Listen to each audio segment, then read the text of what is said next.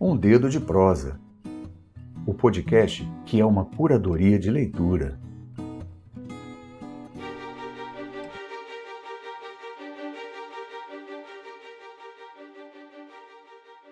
Olá, eu sou João Peçanha e esse é o podcast Um Dedo de Prosa.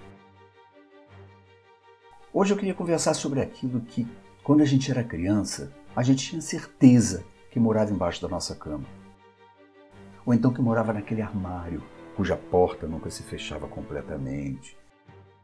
E ainda a porta, quando se fechava, quando abria, ainda gemia. Hoje nós vamos falar dos monstros, mas dos monstros na literatura. O que, que são monstros? Assim, de repente, a gente pode dizer que o monstro é aquilo que deveria ter sido humano, mas que por algum motivo deixou de se completar e acabou virando uma coisa inacabada, defeituosa, como se fosse um, um ser imperfeito, um erro da criação. Ou os monstros foram feitos mesmo para serem monstros? A literatura já nos apresentou incontáveis monstros. Vão desde os mais antigos, como a criatura de Frankenstein, passando por Drácula, pelo médico monstro, o Mr. Hyde, Moby Dick, Dorian Gray, chegando aos mais recentes. Da saga Harry Potter, por exemplo, tem os Dementadores, tem Voldemort, que são monstros. Tolkien, com O Senhor dos Anéis, nos traz o, o Golo do Senhor dos Anéis, é um monstro. O autor que hoje é conhecido como o rei do terror, Stephen King, no seu livro A Coisa, que hoje é chamado de It, a Coisa, né? Ele criou Pennywise, que é aquele palhaço que deu medo em todo mundo. E ainda tem um monstro que foi se misturar com a ficção científica. Ele não nasceu de um livro, ele nasceu de um filme, de um roteiro. Depois virou livro. Eu estou falando de Alien, o oitavo passageiro. A lista não para. Tem vampiro que brilha, vampiro que se derrete no sol, tem zumbi, tem lobisomem. O folclore brasileiro nos dá curupira, nos dá boitatá, mula sem cabeça. Lamentavelmente, ao longo da história, alguns monstros, esses monstros, entre aspas, trouxeram públicos para os circos, para os espetáculos de horrores. Eles eram mostrados como aberrações.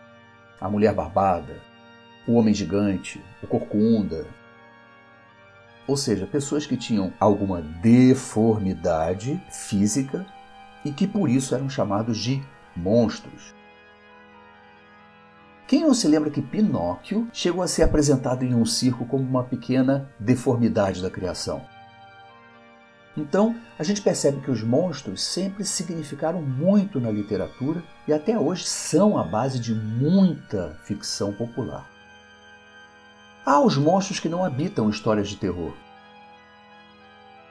Por exemplo, a Fera, de A Bela e a Fera.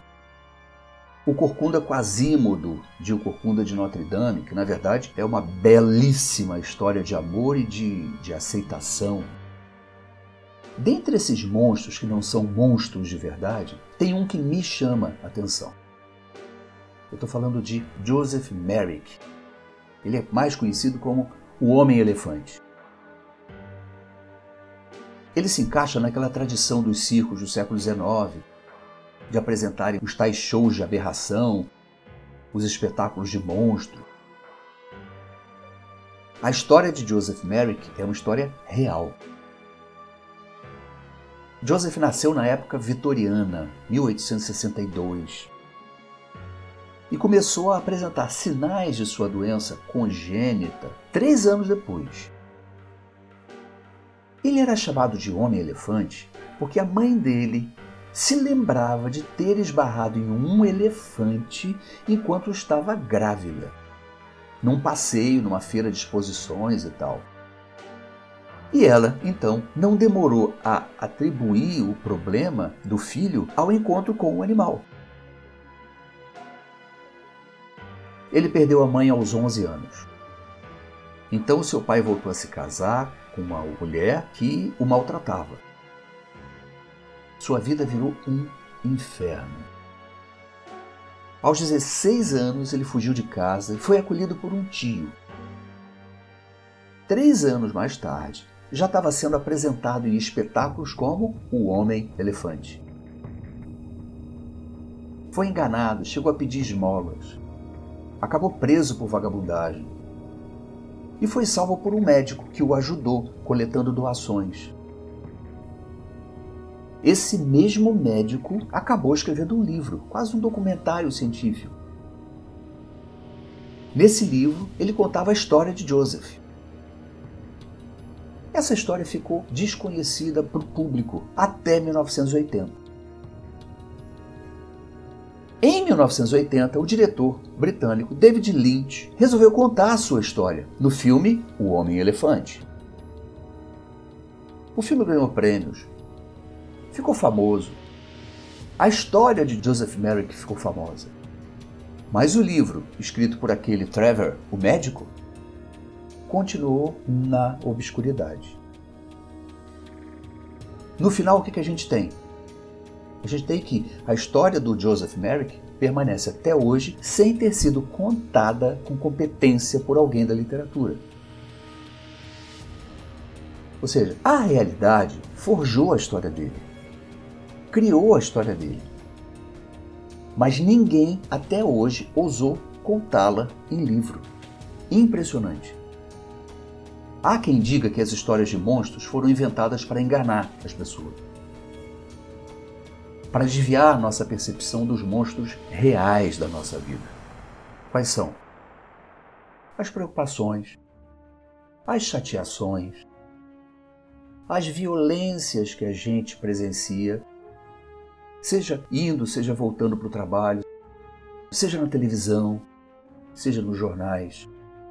São os monstros da pobreza, os monstros da solidão, do envelhecimento, da morte. Os monstros se encostam em tudo aquilo de que a gente tem medo. Mas existe uma razão principal para que eles sejam tão abordados, tanto pela literatura quanto pela arte em geral. Por quê? porque acima de tudo os monstros vêm nos mostrar como nós somos frágeis. A mesma fragilidade que a gente vê, por exemplo, na criatura de Frankenstein, a história de Mary Shelley.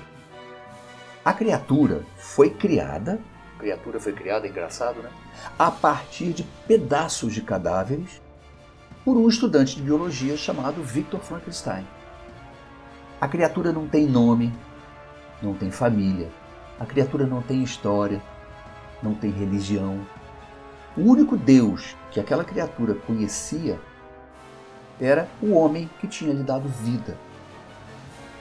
Então, Victor Frankenstein foi um Deus que renegou o próprio filho, que o chamava de aberração, monstro.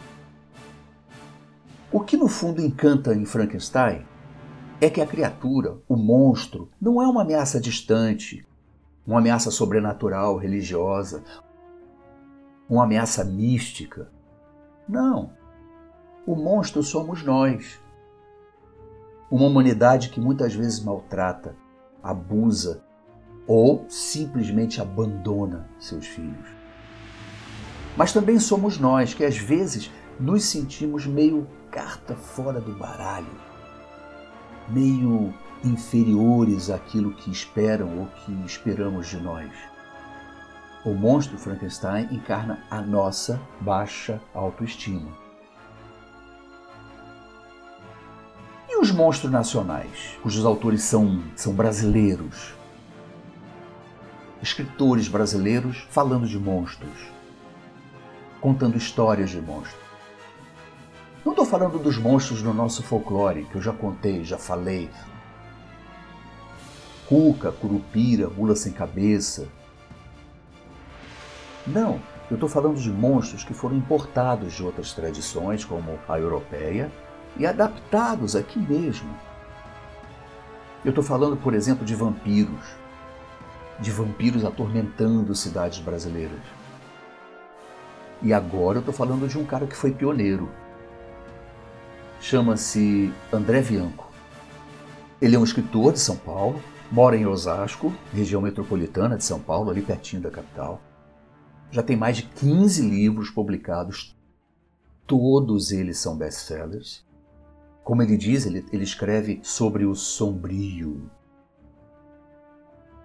Estou falando de um escritor que há quase 20 anos escreveu um livro, por isso que eu chamei ele de pioneiro, que contou a história de uma nau da época da, da chegada dos portugueses aqui no Brasil, quer dizer, 1500. Essa nau é encontrada hoje, nos dias de hoje, naufragada na costa do Rio Grande do Sul.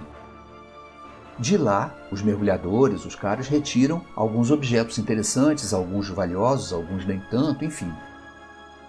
E dentre esses objetos, eles encontram sete caixas enormes, pesadas, que eles acreditam abrigar um tesouro gigantesco, imensurável.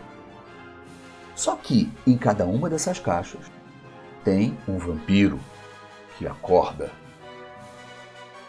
Cada um desses vampiros tem um poder diferente. E aí a coisa esquenta definitivamente. Tem até vampiro aterrissando na Avenida Paulista. O nome desse livro é Os Sete. Depois dele vieram muitos outros do mesmo autor.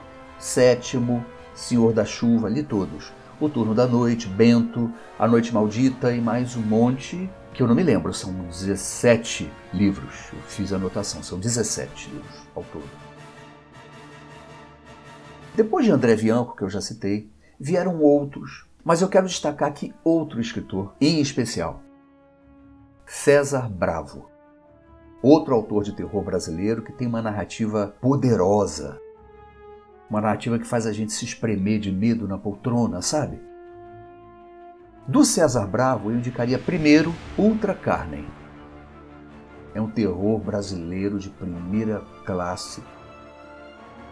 Conta a história de um garoto meio maldito, meio cigano, que é acolhido por um convento. Esse garoto é o verdadeiro monstro da história do César Bravo. Além desse livro, Ultra Carne, eu destaco Calafrios da Noite, seu livro de estreia de 2013. Eu destaco Navio Negreiro, do César Bravo, de 2014. E o último que ele lançou, que eu saiba é o último, Verdadeiras Histórias de Sangue. Esse Verdadeiras Histórias de Sangue e o Ultra Carne, que eu saiba, são os dois livros dele editados pela Dark Side é a editora em que todo escritor de fantasia ou de terror quer publicar. Aqui é João Peçanha e você escutou Um Dedo de Prosa, a sua curadoria de leitura. Antes de ir embora, clique no siga para receber as notificações de cada novidade do nosso podcast. Para deixar um recado, fazer suas críticas, sugerir temas para a gente abordar aqui, acesse e siga o nosso perfil no Instagram, Curadoria Prosa, tudo junto. Neste episódio nós falamos dos monstros. E eu espero, do fundo do coração, eu espero que você tenha uma excelente noite de sono. Um dedo de prosa. O podcast que é uma curadoria de leitura.